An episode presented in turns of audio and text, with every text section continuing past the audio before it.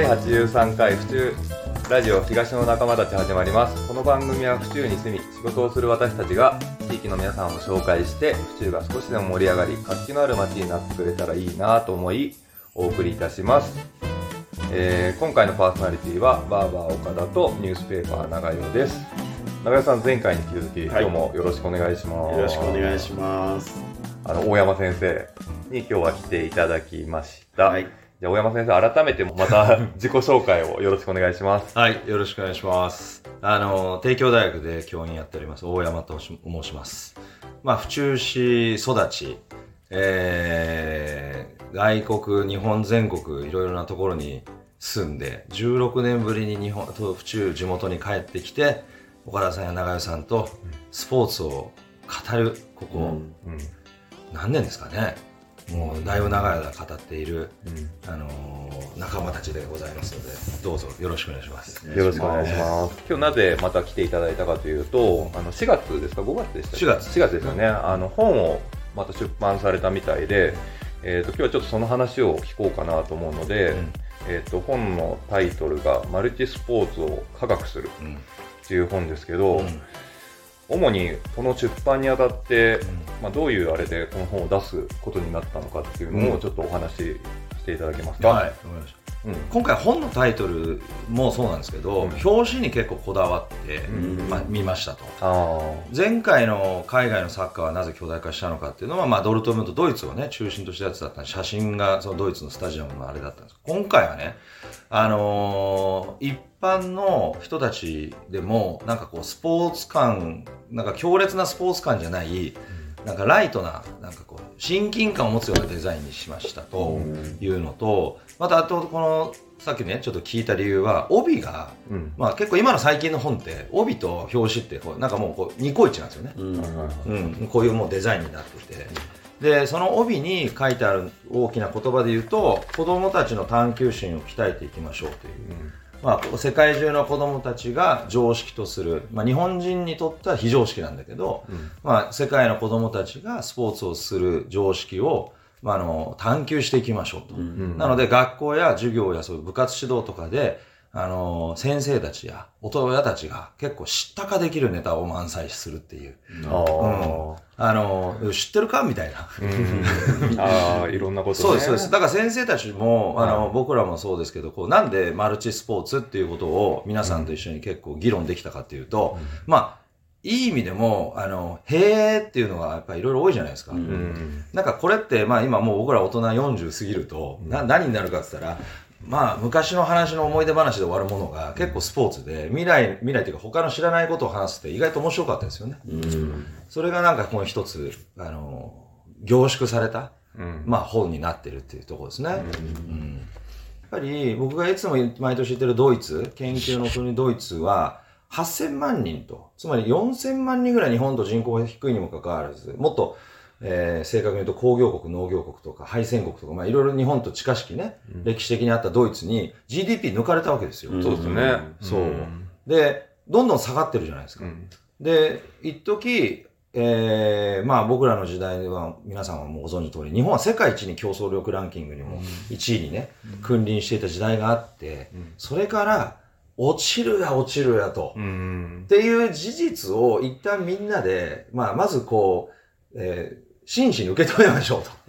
そういう、まあテイストで最初、ある程度こう、俯瞰してものを見ないと、うん。なんかいきなりアメリカやニュージーランドやって話をしても仕方ないので、あのもう今回は、その世界競、世界の競争力ランキングとして日本が今なんで弱くなってきてるかっていうことと、うん。プラス、その、じゃあ生産的に人口が少なくても、ドイツもそうだし、ニュージーランドもそうだし、すごいオリンピックとかでメダル取るわけじゃないですか。うんっていうこういうなんかこう、事実とかを照らし合わせてだんだん、お、やっぱ海外のこともし子供たちのなんかこう、生き方うん。育て方っていうのにもやっぱ興味を持ってもらいたいっていうことを、なんかこう、マルチスポーツ、まあ彼らが共通してやっているいろんな複数のスポーツをやるっていうことに、最後こう、なるほどって行き着いてほしいのが趣旨なんですよね。でも比べるとか、その、そういう問題じゃなくて、うん。まあいろんな世界を知ってもらうことによって。今の、まあ日本とのちょっと違いじゃないですけど、うんうんうん、変えていかないとなっていうのが、うん。まあたくさん書いてありますもんね、本に。そうですね。だから、まあやっぱ、ね、時間がないとか、まあその、働き方改革とかって様々なところでね、まあたくさんいろんな人言われますけど、さっき言ったように、その世界基準に最も近づけられるネタが、スポーツはたくさんふんだんにあるのに、うん。あの、ルールはもうみんなね、世界中みんな一緒で、で、ワールドカップとかワールド、まあ国際大会って今ね、ラグビー、あの、ついこの間、うん。バレーボールもそうですけど、その前バスケ、うん。でもう、ふんだんすぎるぐらいあるじゃないですか。うん。今もうずっとそういう日本ってね。なのに、結構向こうの国の人たちのスポーツ事情を日本の子たちは、まあ親も、あんま知る機会がない。ううんん。うん。確かにテレビで見るって、ああ、うんなんか強いな、この国うんぐらいにしか思わないけど、どういう形でそのスポーツをやってきたかとか、うん子供の頃にどうだったかとか、うん。まあ大人の人がどういうふうにスポーツを楽しんでるかとかまで、全然知る機会がうん。やっぱないですよね。例えば府中市はうん結局一番、えーっとオーストラリアの野球の代表が来た時結構盛り上がりましたよねああ盛り上がりました。うちの子たちも行きました。言ってたでしょ？はであの子たちみんなどう思ったと思います？プロだと思ったでしょ？ああ思った。うん、全然プロじゃないですか 確かに。そう他のスポーツやってたりうん。消防士だったり、ああ、話題になってましたね。そうそうそうだからその実はあの野球日本人が野球をす同じスポーツでやってうん。あの野球では勝ったとしても、うん総合的にあのオーストラリアのニュージーランド、あ、違う、府中市に来たオーストラリア代表の野球の選手たちと、じゃあラグビーやってみようと、うん。サッカーやってみようとか、テニスやってみようってなったら多分ボロ負けするんですよね。ああ。うんなるほどね。そう。つまり彼らってトータル的にいろんなスポーツをバスケとかもそうだけど、やって、えー自分のに副副業的なっていう言い方が正しいかわかんないですけど、それで野球代表として世界で戦いに来てるだけだから、本業じゃないっていうね。うんまあ、ここをどう思うかじゃないですか。そっか。うん。まあ、そういうところの気づきが、なんかまさに探求で、あの学校の子供たちにも、まあ知れるきっかけが、なんかもっとね、来るタイミングと、うん。ね、えー来たタイミングとで、なんかもうちょっとその、う。うんん、交流がもっと違う形でね、できたら、本当ですよね。確かに今回の本のね、帯でも書いてましたけど、スポーツをテーマにした探究学習の教科書。うんで、学校の授業や部活指導ですぐ使えるって書いてあるじゃないですか。はいで、ここに特に、まあ、たくさん出てたんですけど、やっぱ探究ってすごい、うん。今回こだわってるじゃないですか。うんうんこれなんでここにすごいこだわってあれだったんですか？やっぱ海外のその知るとかっていうことも含めての。うーんまあ探究学習がそもそも海外が多いから日本も探究学習を2002年から取り入れてるんですよね。うん。だからシンガポールとかドイツとか、まあ、そういう国はやっぱり常識を非常識に考えてみせる。で、歴史とかも、まあドイツだとそのヒトラーのことって未だに話をしてて、うんで、ヒトラーがいたことは良かったのか悪かったのかみたいな。だけど、これって、まあこの本にも書いてある通り、あの、日本って、じゃあ第二次世界大戦、負けた理由、子供たちや、まあなんなら僕らが明確に答えられるかって、うん。どどうです？ちょっとピント、なんかこう、はっきりしないじゃないですか。そうですよね。で、その機会が恐ろしくやっぱないのは、うん歴史探究っていう授業がやっぱり今までなかったからと思うんですよね。うん。あの、年号を覚えるとか、そういう、うんまあもう典型的な暗記科目とかってみんな思ってる部分があって、でも、やっぱ歴史探究ができて、日本も多分そういう歴史のもう少し面白さとか、深みね、うん、その歴史の常識や、また非常識の考える面はもっと増えると思うんですよ。うん。同様にスポーツも、もう絶対そういう時間が子供たちにあって、うん、プロになれる選手ってどれくらいのパーセンテージでなれるの？とか、うん。なんかまあその数字って、まあここね、皆さんでもあの盛り上がりますけど、うん。0.2%しか J リーグの選手になれませんよって、うん。そう、これ探求する機会がないとみんな知らされないですよね。うん。中山さんの息子さんもサッカーとかやられてますけど、うん。まあ、その指導者からとかチームからとかそういうのあの聞かないっていうか教えられたよなんて子供さん言わないですよね言わないですね。うん。まさにその通りでドイツは海外は探求させるっていうやっぱ教育スタイルなんで保護者か保護者向けに、えードルトムントは、えードルトムントとかのトップクラブのユース所属する下部組織のアカデミーの選手たちの保護者会でも必ず数字を言うってました。う。うんんちなみに3.5%なんですけど、あドイツはねそう、んでも3.5だよって。だからほぼ慣れないと思ってくれと。うん。みたいな。はいうん、じゃあ、え、じゃあどうしてんのって、まあまあ、それは日本人の子供たちや僕らも考えるじゃないですか。そう、そういうのをもっともっとやって、なんか興味をスポーツの、グローバルにね、うん興味を持ってほしいなっていう。この本でもやっぱ書いてありますけど、やっぱ常にプラン B を考える思考法って書いてあるじゃないですか。うんそれがやっぱあれですよね、その0.2%とかそう。しかなれないから、もしなれなかった時とかの、うんまあその、プラン B、プラン C。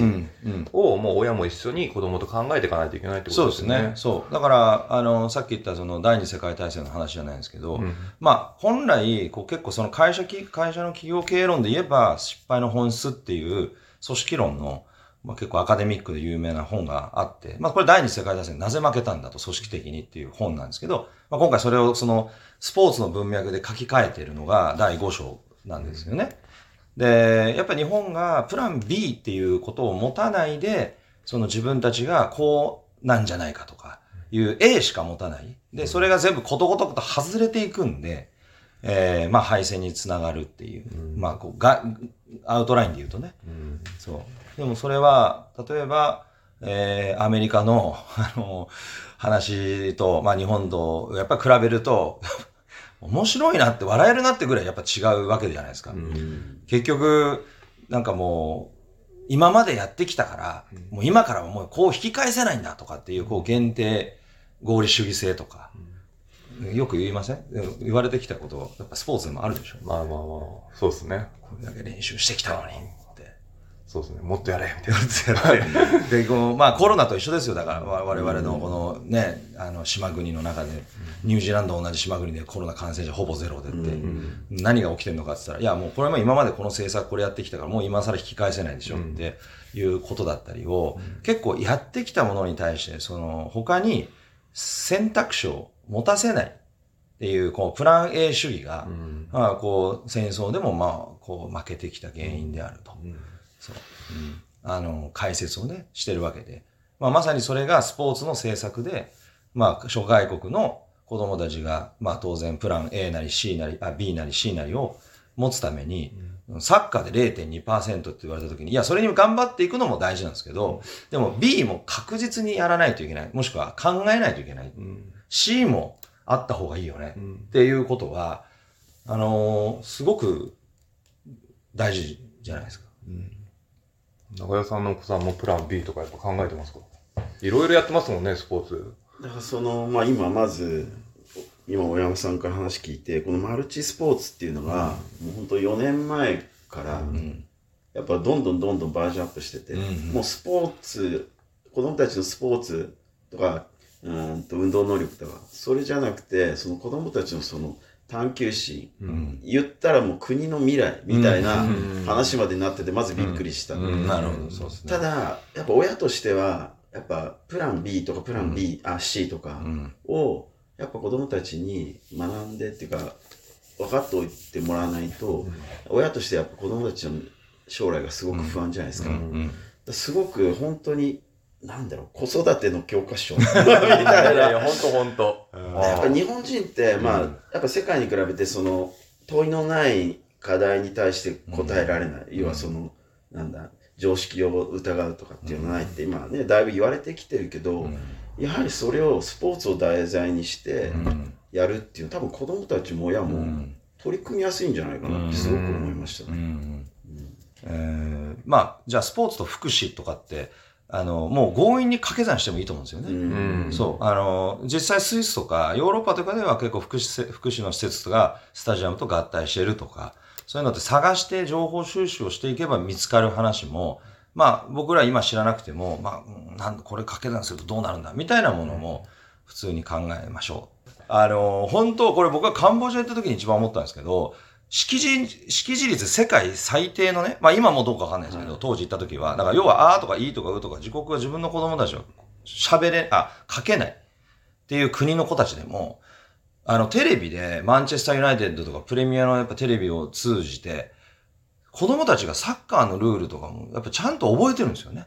うんそう。で、かつ、まあ、あそこまだその発展途上国で、とにかく、なんていうか、まだちょっと小犯罪が多いんですよ。まあ、子供たちのじ、あの、要は、窃盗とか、麻薬とかってね。で、そういうルール、社会のルールは、ほとんどの子たちが守れない国なのに、これはね、サッカーだけはね、倒れたらね、リスタートするとかね、PK とかね、なんかね、距離感も合ってるんですよ。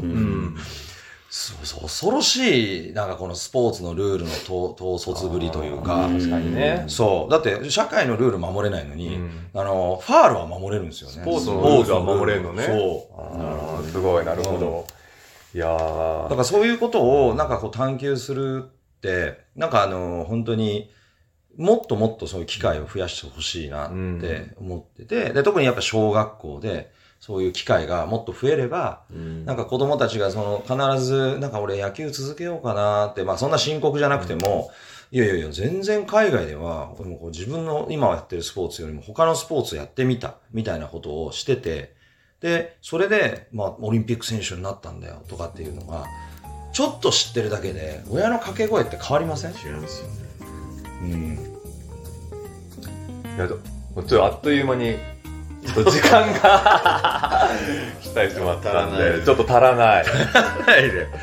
もう一回ですかね。もう一回ね。もう一回ですはいもう一回やりましょう。一回で終わるかなって。いや、もうあと1回で終わるから、とりあえず一旦、ちょっと第83回、はい東の仲間を一回締めたいと思います今日はありがとうございます。はい次も第84回もよろしくお願いします。はい、よろしくお願いします。ありがとうございましたはいこの番組は原田工務店ユーカリホームバーバー目覚み読売センター府中第一ブーランジェリーテールビバンの協賛でお送りしました。